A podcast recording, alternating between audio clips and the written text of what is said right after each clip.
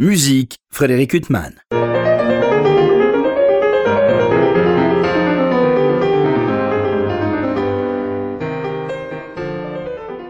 Bonjour Frédéric Huttman, au micro, j'ai le plaisir de vous retrouver pour un nouvel entretien. Aujourd'hui, j'ai l'immense plaisir de recevoir Valérie Emma. Bonjour. Bonjour.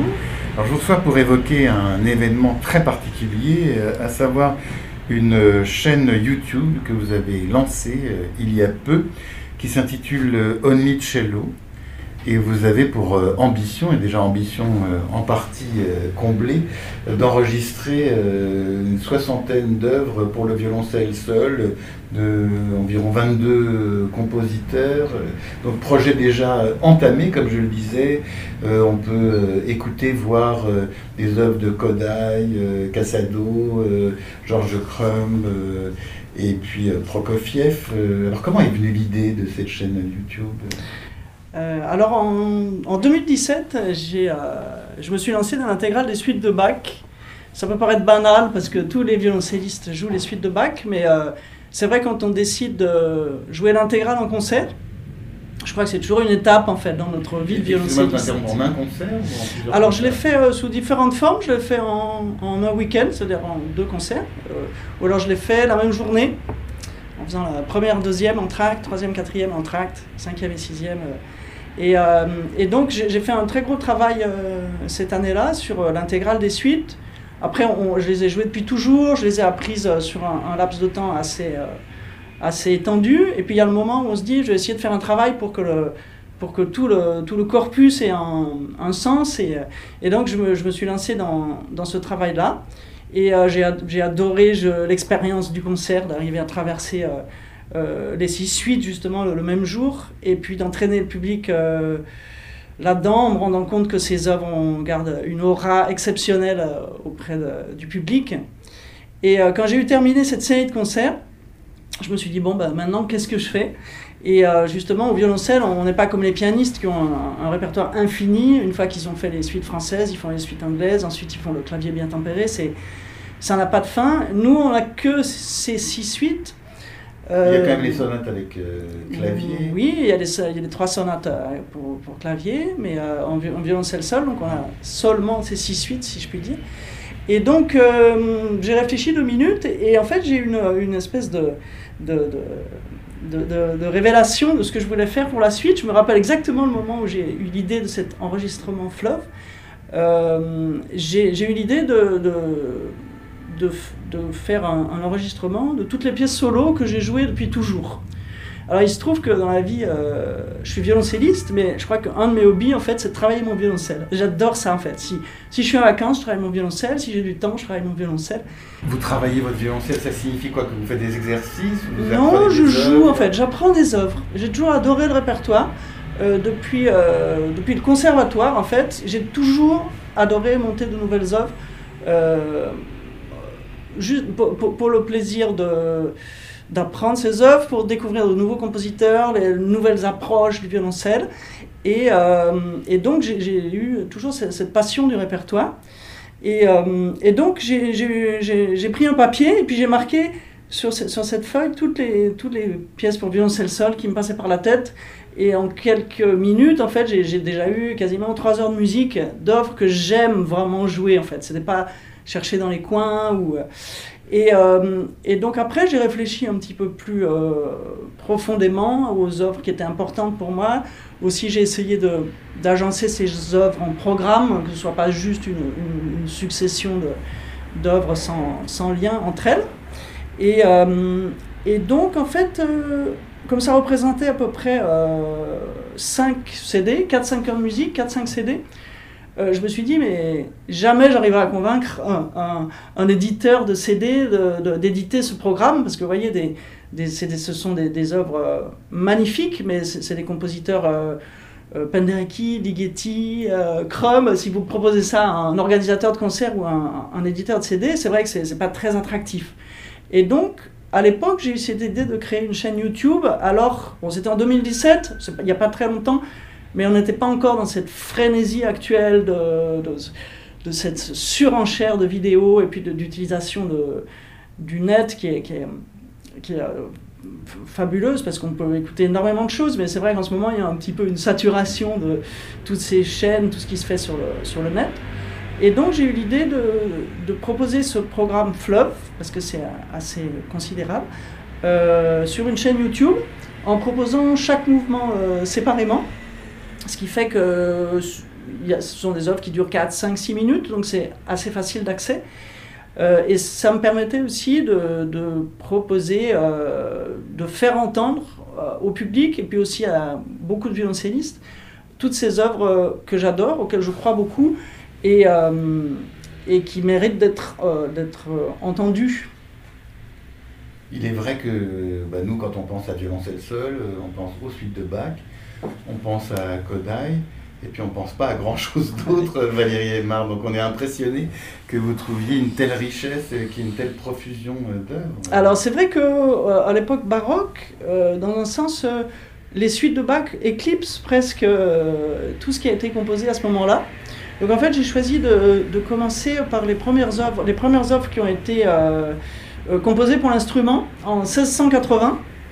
en fait c'est des œuvres qui, ont été éditées assez récemment, qui ont été retrouvés assez récemment, donc ils ne sont pas très connus encore des violoncellistes. Donc ce sont les, les œuvres de, du violoncelliste de Bologne, Degli Antoni, également les œuvres de Domenico euh, Gabrielli, qui étaient les grands violoncellistes de l'époque. Donc j'ai choisi de, commencer cette anthologie euh, par ces œuvres qui datent de 1680, donc une quarantaine d'années avant les suites de Bach. Euh, aussi, il y a des, œuvres baroques de Dalabaco, également un compositeur très inconnu, même des violoncellistes. Dalabaco était un violoncelliste qui a, vécu 95 ans, donc tout le XVIIIe siècle, et qui a écrit des œuvres tout au long de sa vie. Et euh, en fait, il y, a, un corpus de 11 caprices, et qui commence vraiment dans, on sent l'inspiration baroque. Ensuite, c'est au milieu du 18e, on sent un style plus galant. Et après, les œuvres terminent euh, au début du 19e, on sent presque un peu de romantisme. Et donc, euh, j'ai trouvé ça intéressant de proposer, euh, il y a une douzaine d'œuvres baroques avant et après les suites de Bach. Et elles, sont presque inconnues des, violoncellistes également. Ensuite, au 19e siècle, en fait, il y a très très peu de choses pour violoncelle seul. Le 19e, en fait, c'est l'époque des, des, grandes sonates. C'est avec les cinq sonates de Beethoven qui, qui inaugurent le 19e siècle. Ensuite, euh. voilà, tous les compositeurs romantiques, euh, Schumann, Mendelssohn, donc c'est l'époque de, de l'écriture violoncelle et piano. Donc très peu de choses au 19e, à part des, des caprices de violoncellistes romantiques comme Piatti et Franco. Ou Popper, non euh, Alors, Popper, oui. Popper a peu écrit pour violoncelle seul. Il y a beaucoup de choses violoncelle et piano. Et ensuite, il y a la, la, la sonate de Kodai. Il se trouve que j'ai glissé dans cet enregistrement un disque, mon premier disque que j'ai fait en 1995, qui était, euh, c'était un projet un peu fou, c'était la sonate de Kodai euh, monumentale en premier disque.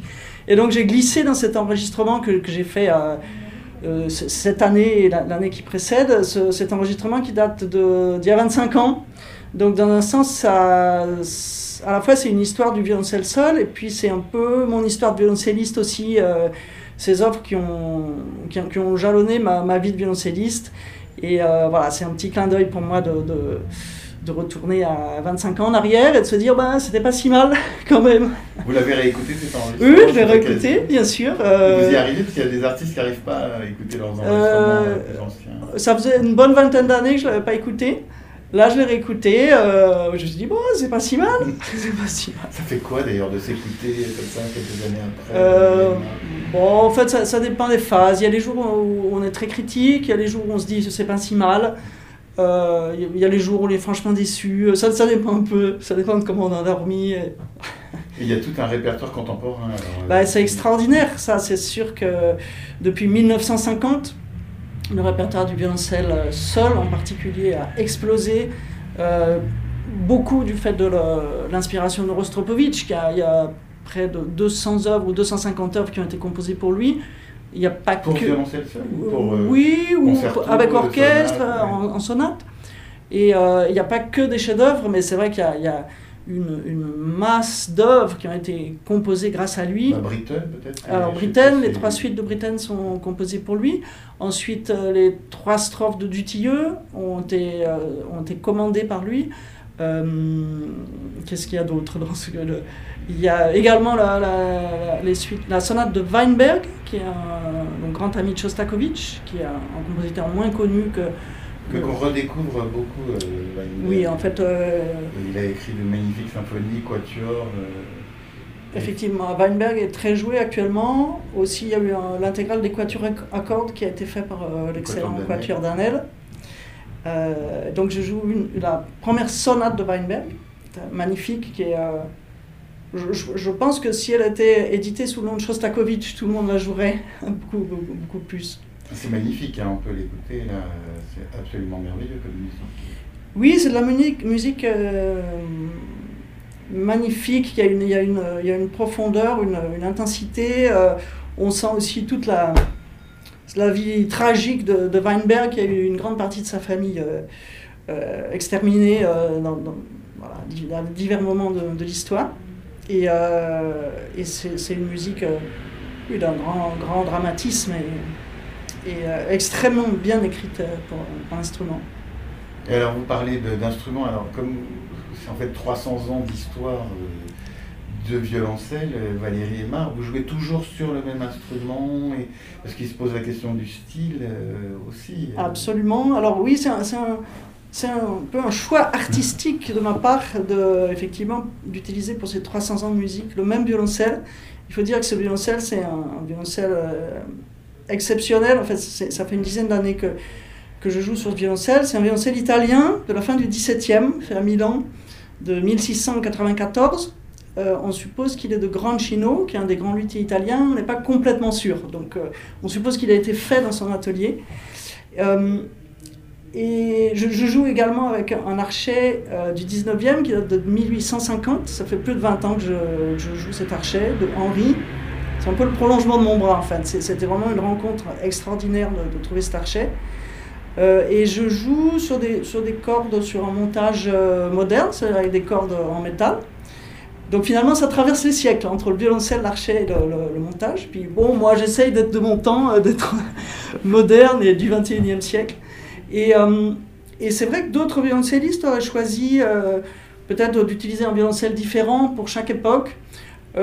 C'est une autre démarche artistique en fait.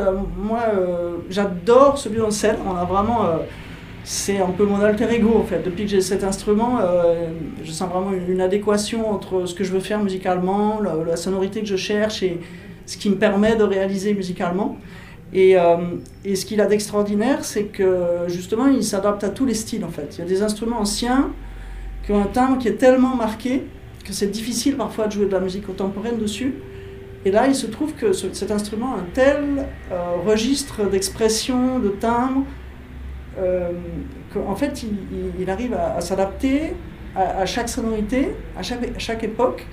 Et euh, il, a, il a quelque chose de, quelque chose vraiment exceptionnel euh, par, par cela. Ah oui, non, mais c'est vrai que le, son est absolument euh, merveilleux. Euh, Valérie Aymar, alors je rappelle cette chaîne euh, YouTube euh, Only Cello. euh, donc vous, vous avez déjà filmé euh, pas mal de matériaux vous continuez. Vous avez choisi quoi, vous, euh, d'enregistrer au gré de, vos amours euh, finalement? Ou alors il y avait déjà un plan au départ euh, pour l'enregistrement ah, il y avait vraiment un plan. Disons, en fait, j'ai défini vraiment au départ, avant d'enregistrer, exactement le programme que je voulais faire.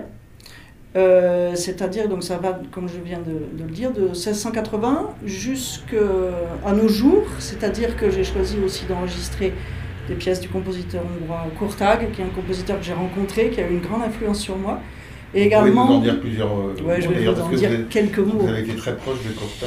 Et, euh, et également, je ça, ça va plus- après Courtac, j'ai également des, des pièces de, de Guy Rebel, un compositeur avec qui j'ai énormément travaillé ces dernières années et qui a écrit des pièces pour moi qui sont des haïkus. Et euh, euh, il se trouve que ces haïkus, euh, ça réunit un peu tout ce que je sais faire. Parce c'est- ce sont des pièces où, euh, avec de la musique, où je joue du violoncelle. Je dis le texte également des haïkus. Et certains d'entre vous savent peut-être que je suis également mime.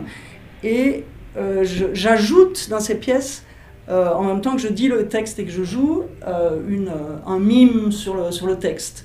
Et ces pièces que m'a, ces pièces que m'a écrit, m'a écrit mon, que ces pièces que, qui, m'ont, qui, ont, été, écrites, qui ont été écrites à mon intention par Guy Rebel, euh, forment quelque chose, d'un, un, objet un peu rare en fait.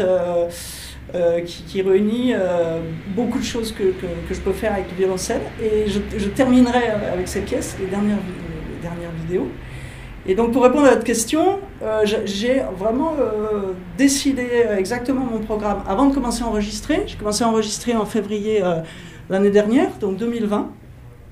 Et puis, tous les 3-4 mois, je prépare entre 50 minutes et une heure de musique je rôde les pièces, je, travaille je rôde les pièces euh, devant un public parce que c'est très important. Comme tout est enregistré en studio, c'est vrai qu'il faut avoir, euh, voilà, il faut avoir le cœur bien accroché pour, euh, pour, pour être inspiré juste devant trois caméras. Et, et, donc, là, je suis, je pense, arriver à, terminer fin mai. J'aurais terminé quasiment 5 heures de musique. Et puis après, il y a tout le travail de montage. Donc j'ai des personnes qui travaillent pour moi, des monteurs son et monteurs vidéo. Mais c'est moi aussi qui, qui, règle, qui chapeaute un peu tous les montages. Donc en fait, c'est vraiment un, travail énorme. Votre lien avec Kortag, alors euh, Oui, le, rencontrer ce, ce, compositeur hongrois, Georgi Kortag, c'est vraiment les, les, moments marquants en fait, d'une vie musicale. La première fois que je l'ai rencontré, c'était quand, quand j'ai été invité au festival de Marlborough aux États-Unis, dans le Vermont, festival de musique de chambre légendaire. Pour les auditeurs qui ne connaissent pas forcément, c'est un lieu mythique pour nous, puisque c'est là où Rudolf Ferkin et son beau-père euh, Adolf Busch ont, à partir des années 50, créé justement ce festival incroyable de musique de chambre. Et il y a des enregistrements, pour nous qui n'avons pas eu la chance nous y rendre des enregistrements absolument merveilleux de Serkin, d'autres Alexander Schneider, euh, d'autres. Donc vous, vous y êtes allé euh, Oui, en fait, c'était un rêve de gosse d'aller dans ce festival. Et euh, je me disais toujours que je me suis toujours dit que c'était inaccessible et pour, des musiciens brillantissimes et excellentissimes. Et puis après beaucoup d'efforts et beaucoup d'auditions, j'ai réussi à, accéder à ce festival où on, peut aller sur invitation. Parce que comment ça se passe quand on souhaite y aller en tant que musicien? Il y a des sélections qui sont faites par... Euh, alors oui, alors en fait l'idée de ce festival c'est qu'il y a plusieurs générations ensemble. Donc il y a, comme vous venez de citer, les, les, les mammouths, les, musiciens légendaires, les, les, personnes qui, ont entre, on va dire, qui, sont qui sont entre 70 et 80 ans et euh, qui ont toute leur vie de musicien, toute leur expérience à, transmettre aux, aux, générations précédentes. Et puis, euh, oui, euh, oui, suivante, suivante. Et il y a la génération des musiciens qui, sont, qui ont entre 40 et 50 ans, qui sont en, pleine carrière, qui parfois ont été invités comme jeunes musiciens dans ce festival, puis qui reviennent comme mentors. Et puis, il y a les plus jeunes musiciens qui ont autour d'une vingtaine d'années, qui sont encore étudiants, mais euh, déjà bien avancé dans le métier. Et en fait, ces, générations de musiciens jouent ensemble. Euh, nuit et jour pendant deux mois dans, une, euh, dans le Vermont, dans, dans, des petites maisons blanches perdues dans la forêt. Et, et pour moi, je, suis allée trois étés de suite dans ce festival. Il y a eu vraiment avant et après dans ma vie de musicienne. J'ai eu l'occasion de jouer avec des musiciens légendaires comme Félix Galimir, qui avait créé la suite lyrique de Berg, qui avait 90 ans quand je l'ai rencontré, avec Isidore Cohen, le violoniste du Beaux-Arts Trio, avec qui j'ai joué un mémorable quatuor de Brahms avec piano. Et donc c'est vrai que c'est des expériences euh, qui vous marquent profondément, qui, qui laissent une empreinte euh, euh, très, très profonde dans votre vie musicale. Et puis avec le avec le recul, on, se rend compte que ce qu'on devient, c'est un peu l'addition de toutes ces, tous ces moments, toutes ces personnalités. Et, euh, et donc là, vous Et donc c'est là-bas que j'ai. Il s'est trouvé qu'un des étés où j'étais là-bas, euh, Courtag était compositeur en résidence. Et euh, donc j'ai eu la possibilité de, de travailler euh, ses œuvres avec lui, particulièrement son quatuor à cordes opus 1. Aussi, on a travaillé très profondément le deuxième quatuor de Bartok. Donc, c'est l'essence même de Bartok de, travailler avec, avec Courtag. Et, et, donc c'est un musicien complètement habité, illuminé. Enfin, il n'y a, pas, vraiment de mots pour décrire en fait comme, la, musique, ce, que, ce que représente la musique pour lui et la façon rayonnante dont il la transmet. c'est quelqu'un qui peut travailler trois heures sur quelques mesures ou deux minutes de musique et qui va toujours chercher à aller plus profondément. Et surtout, ce qu'il y a de marquant avec lui, c'est qu'il vous fait refaire et refaire en chaque fois vous donnant des informations différentes dans le but de vous faire trouver euh, à vous-même votre propre marque, votre propre interprétation. Et finalement, de travailler tellement profondément avec lui, on a l'impression de devenir l'œuvre et on, a l'impression que l'œuvre du compositeur, on, donne, on donne vraiment sa, sa propre façon de, de, dire l'œuvre. Et donc, il s'est trouvé qu'après l'avoir rencontré en. C'était en 97, il s'est trouvé qu'en 2000, il, il, a été invité, euh, il a été compositeur en résidence à la Cité de la Musique à Paris pendant deux ans. Et un beau jour, je l'ai rencontré sur le quai du métro, à la porte de Pantin. Et j'ai eu le bonheur de voir qu'il me reconnaissait, il m'a accueilli avec un sourire lumineux. Et on a fait un, petit bout de la ligne 5 ensemble. On était tous les deux accrochés à la barre du métro. Et c'est pas évident de parler avec Georgie Courtac parce que c'est pas un être humain euh, comme vous et moi. C'est pas évident de communiquer avec lui. Mais dans ce trajet de métro, il m'a dit qu'il habitait juste à côté de chez moi, dans une petite impasse qui était à 200 mètres de chez moi. Et les deux années qui ont suivi, je suis euh, allé travailler chez lui un nombre incalculable de fois. Ses œuvres pour violoncelle seul, toujours à des heures les plus improbables, le dimanche à 10h du soir, le, 1er mai à 9h du matin. Et en fait, j'ai travaillé euh, une dizaine de ses œuvres avec lui sur deux ans. Et, euh, ces moments, en fait, c'est, ça change une vie de, musicien, en fait. C'est euh, en fait son, approche sur l'implication, de toute la personne dans, le jeu, dans un son aussi tout ce qui est le, geste musical, en fait, l'approche physique de, l'instrument, du son, euh, toute la, préparation intérieure de l'expression. Euh, il, vous, il, vous, pousse vraiment dans, dans des retranchements euh, très, très profonds qui peuvent être déstabilisants parfois, mais voilà, on sort, on sort différent après, après ce genre de travail. Et donc, j'ai beaucoup joué ces offres à, ce moment-là, donc ça remonte quand même à il y a 20 ans. Et, euh, et quand je les reprends, euh, j'ai toujours l'impression que, je les ai quittés hier. Et comme je vous disais, euh, j'ai un peu l'impression que ce sont les miennes en fait. Et alors également, vous enseignez, Valérie Aymar, tous ces grands maîtres que vous avez croisés, vous avez suivi l'enseignement, vous avez rencontré plus ou moins profondément, ça influence beaucoup votre manière d'enseigner? Certainement, ça, disons que tout se mélange, euh, toutes ces, toutes ces, toutes ces expériences, tout cet apprentissage euh, se mélange effectivement après un, certain âge aussi pour ressortir de votre propre façon. Euh, c'est-à-dire finalement quand j'enseigne, je ne sais plus trop ce qui vient de l'un ou de l'autre. Et donc, donc oui, je suis très engagée dans l'enseignement depuis longtemps. Donc j'enseigne euh, le violoncelle au conservatoire du 13e à Paris, qui est un conservatoire extrêmement enthousiaste, que, je suis très attachée. Et euh, également la musique de chambre au CNSM. Donc et puis euh, j'enseigne aussi en, stage, j'enseigne aussi en, en, masterclass dans des conservatoires. Ce qui fait qu'avec ces postes d'enseignement, en fait, j'enseigne depuis. J'ai toujours gardé des débutants, j'enseigne toujours les débuts du violoncelle. J'enseigne à tous les niveaux, et j'enseigne à des, des, des, jeunes qui ont 18-20 ans qui vont devenir violoncellistes. Au TNSM, ça c'est des futurs professionnels. Voilà, les futurs professionnels où, où c'est plus sur l'interprétation. Aussi, j'ai eu l'occasion d'enseigner en. J'ai été euh, professeur euh, pour le, pour le CA, c'est-à-dire le certificat d'aptitude, donc j'ai enseigné à des professeurs. Ce qui fait qu'avec toutes ces façons d'enseigner, en fait, j'enseigne un peu de, de 7 à 77 ans, si je puis dire. Et euh, ce qui est très intéressant, c'est les différentes approches, comment s'adapter aux différents âges, aux différentes euh, demandes de, chaque moment de l'apprentissage. Et, euh, et, en fait, toutes,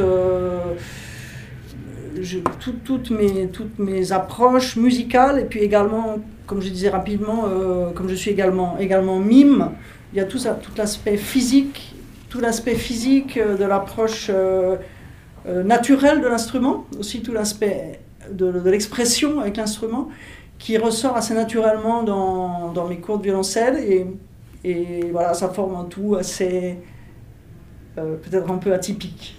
Non, mais d'ailleurs, c'est quand même ahurissant vu de, notre point de vue, euh, que vous soyez musicienne et mime, parce que c'est quand même deux métiers euh, justement qui transmettent des choses a priori opposées. Enfin, euh, en fait, c'est très similaire. La, chose surprenante, oui, c'est d'être violoncelliste et mime. Je ne sais pas, mais je crois que je suis la seule au monde. Je ne suis pas tout à fait ah, sûre, mais en tout cas, en fait, je me suis passionnée pour le mime depuis le début des années 2000. Euh, il se trouve, c'était par rapport à ma recherche de musicienne, justement, toute l'approche de l'instrument, essayer d'avoir une approche euh, physique la plus naturelle possible. Aussi, euh, beaucoup d'interrogations par rapport à, l'expression avec l'instrument, comment transmettre, comment projeter dans une salle, comment projeter tout ce qu'on entend à l'intérieur le, plus directement possible un public. Et, et donc, c'est un jour, en allant voir un spectacle du Mime Marceau à l'Olympia, je me rappelle de la date, c'était le 22 septembre 2000. Euh, 2000. Euh, j'ai eu une révélation en fait de, cet homme qui était tout seul en scène au milieu de son rond de lumière et qui avec une concentration totale captivait une salle de plus de 1000 places. On, pouvait comprendre le moindre petit détail, il n'y avait jamais un moment où il nous lâchait. Et, euh, et en fait, j'étais complètement bouleversée par ce spectacle. Et peu après, je suis allée voir, je suis allée assister aux Journées Portes Ouvertes dans son école qu'il avait créé, l'école Marceau. Et là aussi, j'ai été absolument fascinée par l'enseignement qui était euh, prodigué à ces, jeunes euh, artistes qui étaient euh, tellement sur l'expression de soi, tellement sur la liberté, tellement sur la créativité, des choses qui finalement, qui dans, l'enseignement musical sont peut-être un peu laissées de côté. Et donc, j'avais un peu plus de 30 ans, mais toujours jeune, je me suis dit, il faut que je, il faut que je commence le mime. Et en fait, j'ai commencé des cours de mime et j'ai découvert l'univers que je souhaitais euh, trouver, en fait, par rapport à ma recherche de violoncelliste. Euh, et ensuite, je me suis formée. Euh, j'ai fait 2 heures par semaine, 4 heures par semaine, 9 heures par semaine. J'ai fait des stages, donc je me suis vraiment formée. J'ai rencontré des personnes passionnantes, des, artistes qui réfléchissent vraiment à leur art et à la création et euh, au rôle de l'artiste sur scène et dans la société. Donc c'était vraiment un, enrichissement euh, extraordinaire. Et puis après, je me suis retrouvée à créer mes propres spectacles. C'est vrai que ça fait plus de 15 ans maintenant que je, fais des spectacles de mime, seul en scène. Euh, tout, est, de ma propre création. Et puis, depuis bah, quelques années, tout ça envahit un peu le violoncelle. Et, ce qui fait que, comme je vous disais tout à l'heure, euh, je, crée de plus en plus de choses, violoncelle et mime, violoncelle et texte, euh, ce qui donne une, ouverture euh, assez considérable comme, au niveau de la création, de la créativité. C'est une magnifique idée, mais sans tomber dans le cliché, en plus c'est quand même deux arts qui ont en commun, qui peuvent être joués dans le monde entier, devant tout le monde, et tout le monde comprend. Il n'y a pas besoin de traducteur. Effectivement, c'est deux arts qui passent au-delà des mots. pendant longtemps, j'étais quelqu'un, j'étais quelqu'un qui parlait très très peu dans la vie, donc euh, c'était, euh, ça me convenait totalement en fait ces deux arts.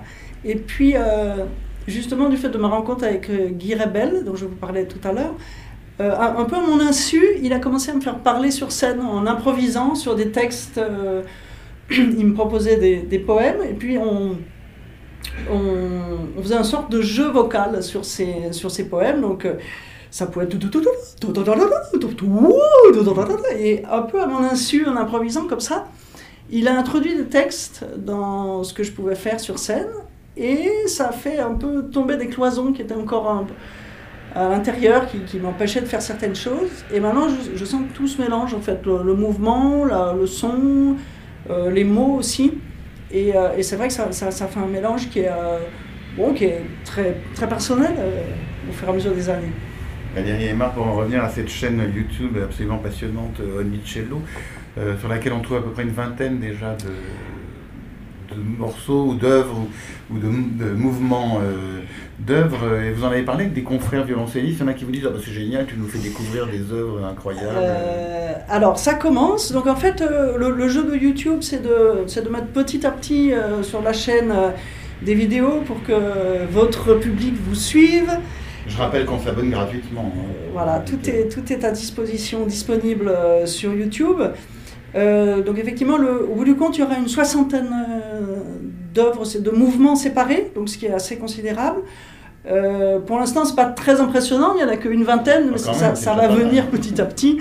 Et, et, et, puis bon, une, une, des choses un petit peu frustrantes sur YouTube, ça a été un, c'est un travail tellement colossal, aussi un tel engagement de ma part, et puis il y a le jour où on met la première vidéo et sur, sur, euh, sur le net, et en fait rien ne se passe. C'est-à-dire que vous n'avez aucun retour, personne ne, prend son téléphone pour vous féliciter. donc je suis un peu dans cette phase-là, un petit pas si facile en fait. Je suis en train de faire un travail énorme et colossal, mais comme tout va sur Internet, c'est vrai que j'ai peu de retours. Après, oui, j'ai quelques collègues qui commencent à m'en parler, j'ai quelques, quelques mails, des retours avec beaucoup de points d'exclamation et de félicitations. Euh, mais euh, mais c'est vrai que effectivement, il n'y a pas de. Ce, n'est pas un disque, donc même on n'est pas, ce n'est pas critiqué dans les, les journaux de, de, musique. Et puis, euh, et le public est derrière son écran, donc pour l'instant, il n'y a, a, pas vraiment de retour du public. Enfin, il y a plusieurs centaines d'abonnés déjà. oui, il y a déjà quasiment 500 abonnés. C'est c'est pas mal. Après, j'espère que ça touchera beaucoup plus de monde parce que c'est vrai que même pour les violoncellistes, il y a vraiment des raretés. Euh, c'est aussi euh, quand même une, une mine, ça va être une mine pour connaître des œuvres.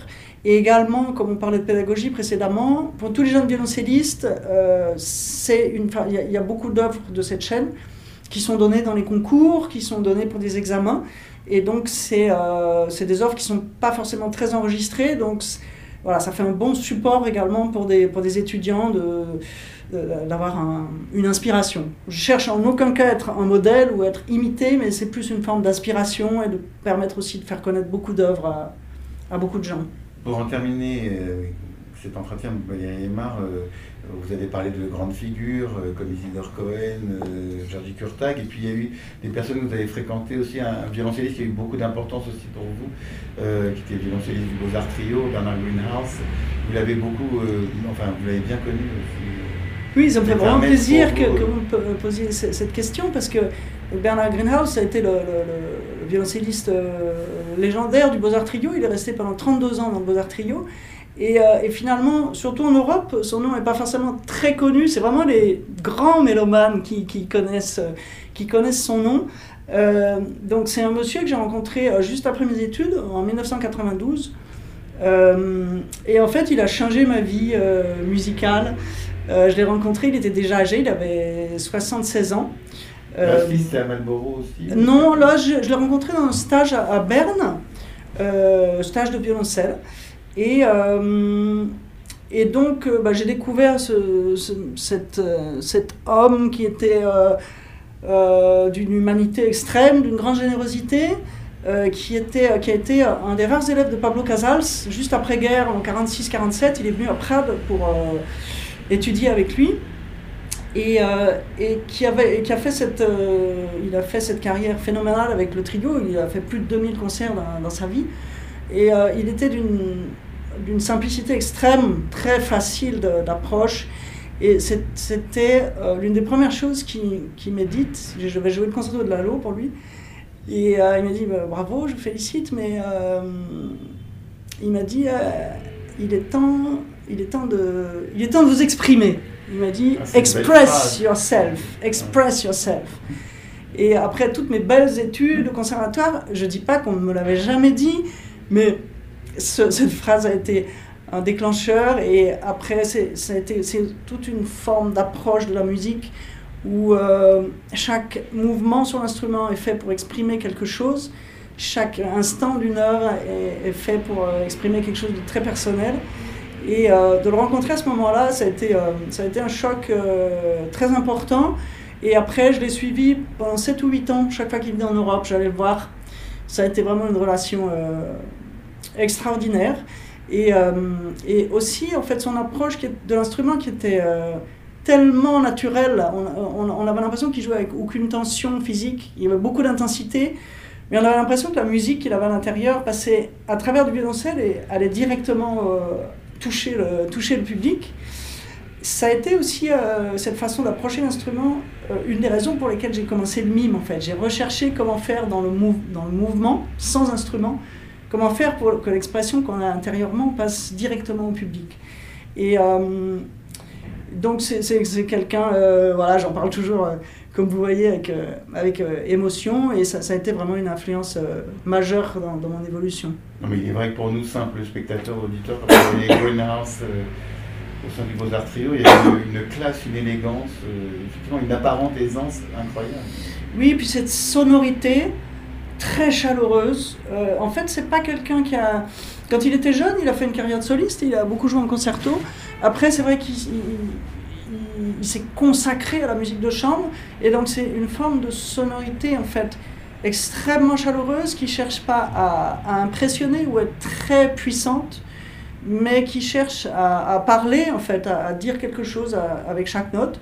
Ça c'est quelque chose qui, vient de Casal. C'est Casal, c'est euh, c'était ce discours, chaque note importante qui, tient l'auditeur. Et, euh, et puis, euh, pour Greenhouse, une, une façon de faire de la musique. Il disait toujours aussi, votre violoncelle doit devenir votre meilleur ami. Et, euh, et parfois, on voit, des... Comme auditeur, on, se sent parfois pas très bien parce qu'on voit des, personnes qui vraiment ont l'impression qu'il y a une lutte physique avec l'instrument. Et, et, c'est vrai que Greenhouse avait cette approche de... Oui, l'interprète et l'instrument doivent vraiment faire une seule personne et, la musique, la, musique sort de, cet euh, ensemble, en fait, de cette unité. C'est ça que je trouve euh, extraordinaire avec vous, euh, Valérie Emma, puisqu'on est là pour évoquer cette magnifique chaîne YouTube que vous avez lancée il y a 4 mois, Only Cello, avec toute cette construction, tout ce répertoire pour violoncelle solo. À la fois, vous dites que vous étiez très réservé, vous parliez peu, le mime entre en résonance avec ça. Vous êtes professeur euh, de musique de chambre au CNSM. Euh, on connaît votre amour du partage pour la musique de chambre. Et vous avez choisi justement ce répertoire pour violoncelle seul. Euh, alors, est-ce que, que, vous adorez et qu'on adore et qu'on découvre en partie grâce à vous? Mais alors, il n'y a pas une violence que vous vous faites aussi à jouer seul, vous qui aimez tant partager? Bah, C'est comme je disais tout à l'heure, ma, passion, une de mes passions, c'est de travailler mon violoncelle. Donc finalement, quand on est seul, c'est facile, il n'y a pas convenir d'une répétition, d'un moment de concert, on, peut, euh, on peut tout maîtriser.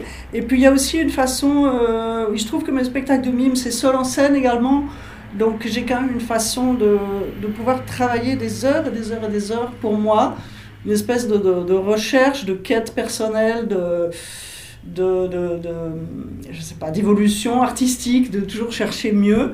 Et, euh, et c'est vrai que je, peux passer euh, des, week-ends entiers en fait à, à, travailler mon violoncelle, travailler mon mime, à travailler une bande son pour le spectacle et, et, euh, et je me régale là-dedans. Et puis après, il y a effectivement quand, quand, je sors de chez moi, quand je sors de mon, de antre, après c'est retrouver les, les, autres, faire de la musique de chambre, enseigner. Donc c'est différents, oui, c'est différents aspects de, la, personnalité artistique. Et en tout cas, euh, oui, j'ai cette chaîne, donc, euh, donc ça s'appelle Only, donc, euh, donc ça s'écrit O-N-L-Y, donc c'est seulement en anglais. Cello, c'est C-E-2-L-O. Only Cello, donc c'est seulement du violoncelle. C'est aussi pour voilà, une façon d'exprimer cette, bon, cette passion et ce que, ce que représente le, le, violoncelle pour moi, puisque ça, ça occupe quand même une grande majorité de ma vie en tout cas des heures et des heures pour nous aussi euh, de partage euh, de ces œuvres que vous interprétez si magnifiquement. Valérie euh, et Marie, il me reste à vous remercier infiniment d'avoir été mon invité. Merci infiniment. Pour illustrer cet entretien avec la violoncelliste Valérie Aymar, je vous propose de l'écouter interpréter aux côtés du pianiste Cédric Tiberghien une œuvre très rare et très belle de Erno von Dornani, un compositeur hongrois de la première moitié du XXe siècle. Nous écoutons trois mouvements de sa sonate en si bémol majeur, opus 8. Merci pour votre écoute. Bonne fin de soirée sur RCJ.